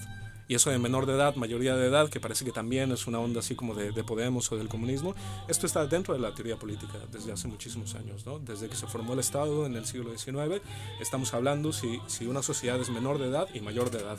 Y por eso se habla del rey y se habla precisamente, ¿no? En Francia, cuando se pasa de de guillotinar a los, a los reyes a tener una república, se dan todo este tipo de debates, ¿no? Con si ellos o si el pueblo es capaz de tomar sus decisiones o no, que al final de cuentas es el, el inicio de la democracia. Yo puedo tomar mi decisión o no puedo tomarla como pueblo. O soy un campesino iletrado que no merezco porque no tengo el derecho de, de hurgar en los asuntos públicos. Tengo o no el derecho de hurgar en los asuntos públicos. O depende de quién sea yo, del dinero que tenga o de la preparación que tenga. entonces eso ya no es una democracia. Porque entonces nos vamos también al voto, ¿no? Pues que nada más voten los que tengan carrera política o, o los que Sí, solo voten. y ya no hacemos una democracia, sino, pues no sé, una aristocracia. Exactamente. de- Hacemos una aristocracia y los datos se entroncan con esto. Es que esos son los datos. A mí me da igual que yo no sepa estadística, que yo no sepa interpretar los datos. Tú a mí me los das porque me pertenecen. De la misma manera que yo tengo el derecho de votar. No, pero es que tú votas mal. Bueno, Bueno, pero soy un ciudadano libre con todos mis derechos para tomar mis malas decisiones. Tengo derecho a, a- a votarle a quien yo quiera. por-. Y creo que eso ya, ya no tengo derecho a pedir unos datos y tenerlos accesibles y tomar decisiones en función de ellos, claro. Sí, y, y además que no son datos privados, ¿no? Porque uno de los pretextos que ponían era que eso pertenecía al ámbito, al ámbito privado. Entonces tú puedes a lo mejor identificar a la persona que está contagiada y eso vulnera los derechos Bueno, de hay- privacidad, Hay todo un etcétera, campo etcétera. de anonimización de los datos. Efectivamente, es una labor que hace todos los días, elige. Elige todos los días. Es que si no, tampoco se datos. puede hacer investigación biomédica porque no puedes utilizar los datos de la gente que, que va a un hospital o tal. Bueno, es, podrías identificarlos si te esfuerzas, pero están anonimizados. Entonces, ¿qué hacemos? Claro, es una práctica que, que se hace y además está estandarizada y, y todos los institutos de estadística están acostumbrados a hacerlo todos los días, ¿no? No. Entonces, uno de esos pretextos, porque es un pretexto, porque ni siquiera es un argumento, pues es fácilmente desmontable, ¿no? Entonces, ¿por qué no me quieres dar el dato? ¿Porque es tuyo? Por... Esas son las preguntas que se quedan en el aire y sobre todo es qué podemos hacer nosotros para que cambie esa situación. Eh, creo yo, humildemente, que con el hecho de extender este tipo de ideas, irlos pidiendo, irlos pidiendo, irlos pidiendo, pues a lo mejor se puede cambiar, a- se puede cambiar algún día, ¿no? No lo sé. Porque ya para ir cerrando, última pregunta. Después de todo este esfuerzo, de todas las trabas burocráticas, de todo lo que tuviste que hacer para obtener estos datos, luego tú los dejaste en público. Todo esto está en GitHub. Por supuesto, ¿no? Sería hipócrita de mi parte después decir, pues, pues, Pues les- ahora, pues ahora pagas, ¿no? Ya que he hecho todo este esfuerzo. No, yo los, yo los dejé públicos, ¿no? Primero por las personas que, que me seguían, y, pues para que estuvieran un poco más tranquilas, para tranquilizarme yo mismo, pero por toda esta filosofía que llevamos detrás, ¿no? Los datos tienen que ser reutilizables, además es la base de la ciencia. Nosotros si, si, si pretendemos construir una sociedad basada en evidencia y no en superstición, que no sé por qué este programa ha salido así, ¿no? Pero eh, está como la superstición, la religión, al final de cuentas, como rondando todo esto. Pues si no queremos tener dioses, A mí me gusta mucho tu, tu comparación. De hecho, bueno, ese, como decías en la cuando la Revolución Francesa se hablaba mucho, ya posteriormente los historiadores sociológicos o lo que sea, de cómo pasa el lo que vendría siendo el el espíritu que aguanta el relato de ser Dios, que era el que venía de los reyes, vamos. O sea, el, el rey está puesto por Dios, a ser el Estado. El Estado no se puede equivocar, el Estado es lo más alto, lo sabe todo, lo controla todo y tú no te puedes... Si vives en España, el Estado español sabe todo de ti. Y es la misma dinámica. al final nos damos cuenta que tanto por esto, o sea por, por el simple hecho de que hay delincuencia, no pasa. El Estado no es todopoderoso, Ni omnisciente. ni omnisciente. Sí, yo no soy libertario, ¿eh? porque lo que estás eh, insinuando un poco, ¿no? Es que Claro, De hecho, yo lo veo un poco más cercano al comunismo, pero tampoco. O sea, yo considero que es una cosa. Bueno, no, eh, sería más cercano quizá al anarquismo, ¿no? O más cercano a, sí, a las doctrinas libertarias. Lo que pasa es que yo no coincido con las doctrinas libertarias Mm. porque también son una especie de secta, ¿no? Y de una especie de religión en el que dicen que el Estado tiene que desaparecer totalmente. Bueno, yo entiendo que... tú propones más bien que tú puedes dar feedback y refinar las estas decisiones del Estado por, por tu cuenta, ¿no? Como que el ciudadano pasa a ser partícipe de las decisiones públicas, de, de Sí. la cosa pública. Sí, sí, tampoco creo 100% en la democracia participativa, ¿eh? Porque... Está, está bien, en este programa puedes decir. Sí. no, no me van a pegar, ¿no? Cuando, cuando, cuando salga de aquí. Los asamblearios radicales. asamblearios radicales, ¿no? No, eh, es, es por, creo que, que tienen que tener su justa proporción, pero por una cuestión muy simple y práctica. No todos podemos dedicarnos a la vida pública. Entonces tenemos que tener la confianza en que nosotros elegimos a una serie de personas que van a velar por nuestros intereses, ¿no? Y que lo van a hacer. Y que lo van a hacer. Eh, lo que pasa es que ahí nos metemos en que si las personas que nosotros somos capaces de votar tienen la capacidad realmente de incidir en la vida política si no están metidos en un cierto círculo de poder que les permita de verdad meterse ahí y velar por nuestros intereses. ¿no? Sí. Pero las personas, no todos podemos ser participativos políticamente.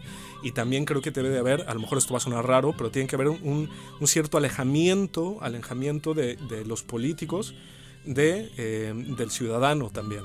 Hmm. Esto, bueno, se hablaba ¿no? en los de- textos federalistas cuando se estaba generando ¿no? la, la República de Gringolandia, que hablaba Edison y Adams y todas estas personas y, y- y tienen una serie de relatos en los periódicos, etcétera, etcétera.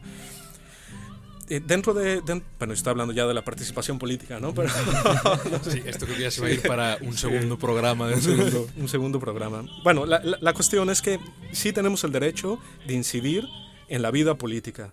Y una manera de incidir en la vida política es a través de la información que tenemos, porque la información lo que hace es desmitificar, desmitificar a los reyes, desmitificar a los gobernantes, y como tú bien decías, Iago, este rey sin cabeza, que es el Estado, que de hecho se plantea en esos términos, ¿no? Después de la Revolución Francesa. No, es- literalmente. Sí, sí, li- literalmente, sí, en este caso, ¿no? Que es el rey sin, eh, sin cabeza, ¿no? Pero teóricamente, este rey sin cabeza, despersonalizado, podemos irlo sustituyendo cada tanto tiempo si no nos gusta, Sí. ¿no? Como a diferencia del rey con, con cabeza, ¿no? Que no podemos sustituirlo. Bueno, eh, ya veremos, ¿no? Pero, sí, pero que en principio Se han no es- inventado métodos a lo largo de la historia. ¿eh? se han inventado métodos. En México lo sabemos bien por Maximiliano, ¿no? Que sí, no, nos gustan estas cosas. Pero bueno, la cuestión es que sí que podemos incidir políticamente en esto a través de los datos. Y a través de los datos y de la información es una herramienta que nos permite desmitificar, crecer como ciudadanos, es decir, dejar de ser menores de edad cuando, cuando encendemos la luz. En la ciencia eh, se dice ¿no? que la religión es la que te dice en un- una habitación oscura que, que Dios está ahí. ¿no? Y el luego profeta es el que dice, no solo Dios está ahí, sino que además me ha hablado y me dice que, ¿no? que me dais Que soy dinero, el, el mejor. que soy el mejor, que soy, que soy el elegido. puto amo y dame aquí, El- dame. El, puto amo, ¿no?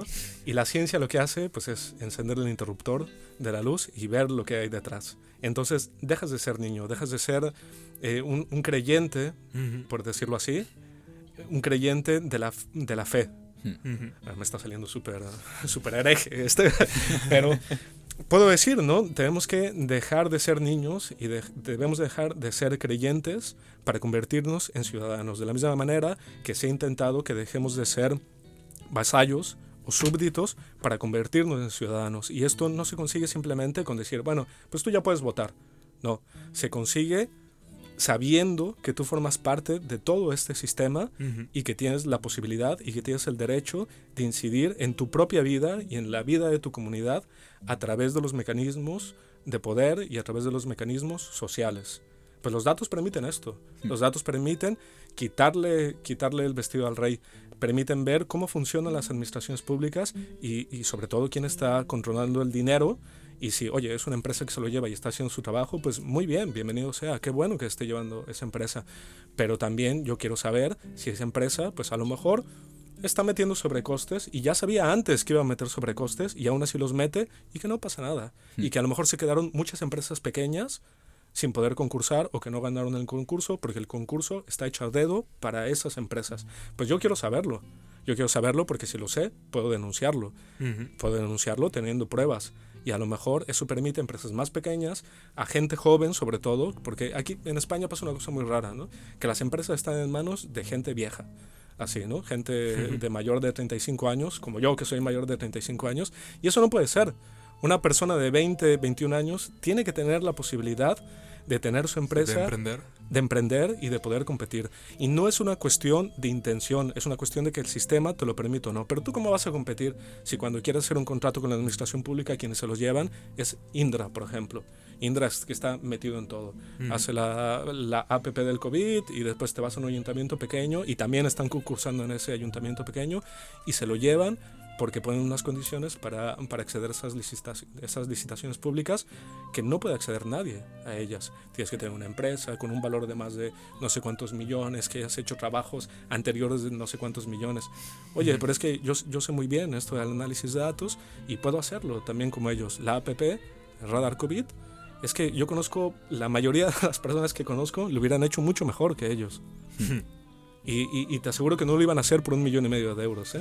O sea, Sí, con sí. que les dieran la décima parte, Ya estaría lo bien. decían encantados. Lo hacían encantados. Pero no porque sea solo más barato, sino porque iba a ser mejor y porque tienen el derecho a concursar. Ujú. A ese tipo de cosas me refería antes con, con, la, con el atraso tecnológico de las instituciones. O sea que, por lo general, y ya no solo en cosas, vamos a decir, tan importantes, no por quitarle importancia al otro, pero por ejemplo, la página web de la Guardia Civil o de la Policía son páginas del 2005. O sea, que, es, que podría ser un blog de un chaval del 2005. Es que además se nota hasta en la estética. Sí, sí, sí. Pero no te engañes, ¿eh? por dentro sí que hay gente muy potente trabajando en los datos. ¿eh? Sí. Eh, el ejemplo es Hacienda, ¿no? Hmm. Hacienda lo sabe todo absolutamente. Gente que trabaja ahí es, es la, la- Ellos sí son omniscientes. son omniscientes y son la hostia, ¿no? Son, Hmm. son, pero de verdad, científicos como la copa de un pino. Y estoy seguro que dentro de la Guardia Civil y un montón de organismos públicos hay gente muy potente trabajando Sí, ahí. sí, ¿eh? pero a Que eso sabe voy, lo que hace y que provee de los datos a los decisores públicos, de datos súper buenos, ¿eh? Pero no están. Los departamentos están demasiado desconectados, me parece. Por. Viendo los resultados, sobre todo. Por cosas, por ejemplo, hace. De hecho, poniendo el ejemplo de la Policía Nacional, hace poco se cayó todo el sistema de creación de DNI. O sea, no sé si ya se recuperó, supongo que sí, espero. Pero no se podían hacer DNIs nuevos en, en España. Hace una semana o dos. y todo por lo visto, por un problema de compatibilidad de, De de la web. Sí, sí. Y el tema es que los, los policías propiamente en el tal utilizan la misma web que utilizas tú, que entras... La misma que tiene. Sí, sí. Bueno, fa- falta mucho, pero sobre todo falta intención. Y la Sí, intención eh, se tiene que obligar a tener la intención de manera política. Bueno, pero con gente como tú, al fin y al cabo vas ahí empujando hasta que... o sea, Bueno, no sé, eh, cuando no hay, sé, no cuando hay sé. una demanda de datos, tarde o temprano tiene que surgir esa oferta, ¿no? Sí, su- sí, supongo que tiene que sur- surgir la oferta, ¿no? También te metes en muchos problemas, ¿eh? Si empiezas a... Bueno, los, a- los primeros siempre se meten en problemas. Sí, y no sé si quiero ser yo. ¿eh? Eso, eso es la ventaja, Creo que, lleg- creo que ¿eh? llegas tarde ya para, para, No sé, no sé. para decidir que no quieres. No sé. Bueno, pues vamos a ir terminando porque tenemos que, que hacer aquí preparativos para, para otros programas y otros eventos en la casa. Eh, Javier Kinifsky, CEO de K-Stats, la, En inglés, sobre todo, que queda más la profesional. Sí, sí. eh, asesoría estadística o consultoría. Sí, K-Stats es una iniciativa, digamos, multidisciplinar que, que levanta proyectos encaminados a la estadística y el análisis de datos Ujú. y que, y que bueno, cuando se levanta un proyecto, pues se activa, digamos, toda una comunidad de, de gente afín que intentamos dar soluciones para, para otras empresas y para, sobre todo para empresas pequeñas, también para ayudar a la, a la, a la universidad y para ayudar en muestreo, por ejemplo. Y eso es lo que, eso es lo que hacemos todos los días. Les agradezco de verdad muchísimo que me hayan invitado, me lo he pasado súper bien. Bueno, me lo debías porque yo salí en tu podcast. es cierto, Sí, es cierto. Pues un placer tenerte aquí. Espero que, que vuelvas otra vez en algún momento porque ha estado muy entretenido, muy, Yo encantado. muy, muy revolucionario. Sí, yo encantado. La próxima voy a lanzar mi candidatura aquí para... Vota por Kinifsky. Vota por Y nada, como nos dijiste que... Antes de irnos, Exacto. haznos una presentación aquí de, de la música que ha estado sonando, que viene de Ah. tu lado. Sí, bueno, esta música eh, está eh, arreglada, eh, compuesta, dirigida y, y recuperada por un, uh, un maestro eh, de música que se llama Felipe Díaz, jalisciense, y mm, este grupo se llama Volta, es de música antigua y sobre todo recupera en este disco que estamos oyendo música colonial mexicana. ¿Quién lo diría? No... Sí, bueno, es una historia, una historia larga, ¿no? Pero date cuenta que México, o sea, la, la Nueva España, está influenciada por todas las corrientes musicales de, de aquel entonces. Entonces, muchos de los corridos mexicanos, muchos de los instrumentos que se utilizan, algunos se han podido recuperar, algunas melodías se han podido recuperar, pero indudablemente tienen una, una influencia europea, ¿no? No solo española, sino europea en general.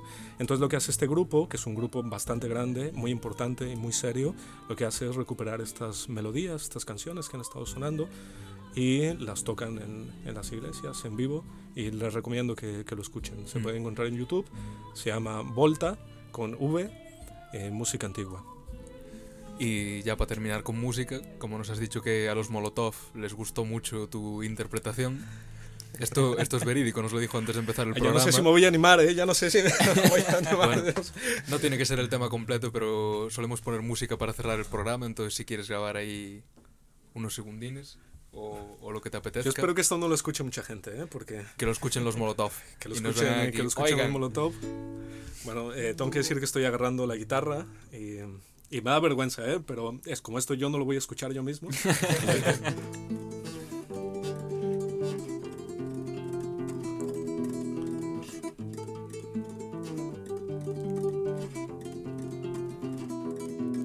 policía te está extorsionando, pero ellos viven de lo que tú estás pagando y si te tratan como a un delincuente, no es tu culpa.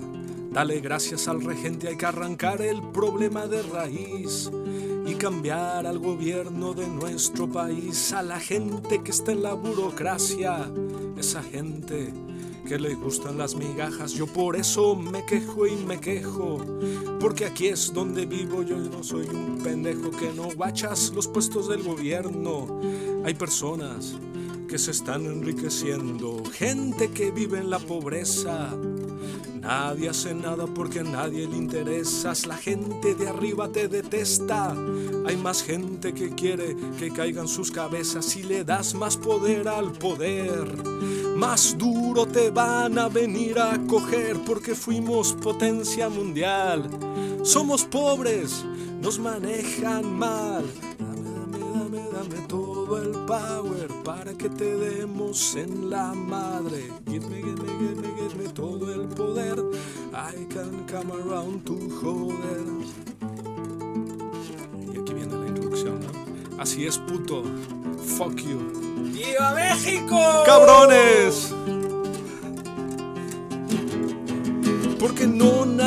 Donde no hay que comer, no hay por qué preguntarnos cómo le vamos a hacer si nos pintan como a unos huevones. No lo somos.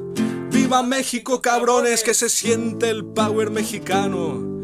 Que se sienta todos juntos como hermanos porque somos más, jalamos más parejo porque estar siguiendo a una bola de pendejos que nos llevan por donde les conviene. Es nuestro sudor lo que los mantiene, los mantiene comiendo pan caliente. Ese pan es el pan de nuestra gente.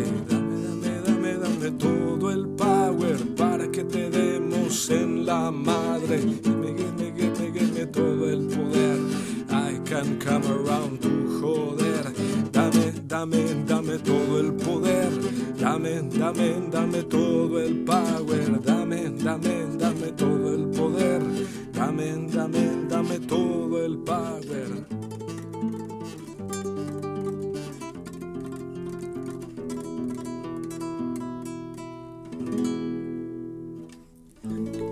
Y ahora sí, ¡Viva México! ¡Cabrones!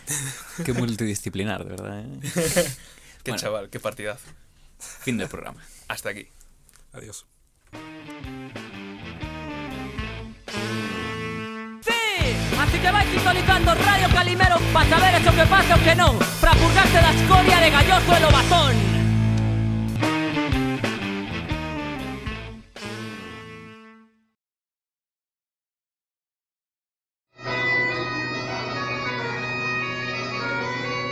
Hola boas criaturas, seres e personas do mundo sideral Pouco antes de pechar este gran programa Los compañeros de los idus me han dado un hueco para presentar el nuevo espacio que llega a las ondas. A partir del próximo 22 de novembro Os Sapoconchos, o matutino de Radio Calimera.